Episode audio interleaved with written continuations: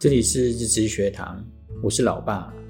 我有几个老朋友，每个月会一起吃饭或下午茶。每次一见面，总有人问我是不是还在录制 Podcast，我都会很得意的回答，一直都有。如果有空，可以帮我听一听，给我一些指教。有个朋友这样问过我，很好奇你是如何挑选题材，让每天有话题、有内容、有深度。我这样回复，没有特别的原则，跟孩子聊天，陪他们追剧。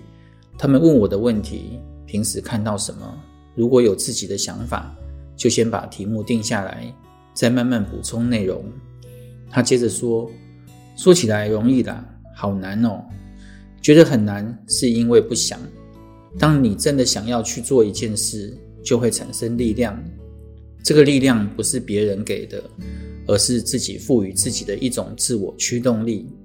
自我驱动来自于决心，为了挑战自我，只要有心，你心中的那颗种子就会发芽、成长。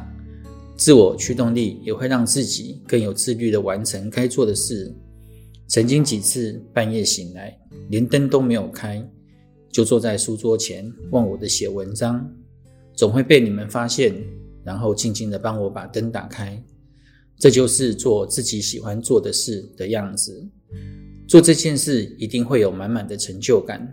发表的内容只会增加，不会减少。累积的下载数只会增加，也不会减少。虽然追踪的人数会减少，但还是增加的比较多。所有的呈现都是正向的鼓励及肯定。这些量化的数字会让人每天都很振奋。我喜欢听平台加在我 Podcast 前的广告，广告的语调跟我的声音有很大的落差。以前不习惯听自己的声音，现在觉得很享受其中，就像在听自己用心的演出。最舒服的日子就是每天做自己喜欢做的事。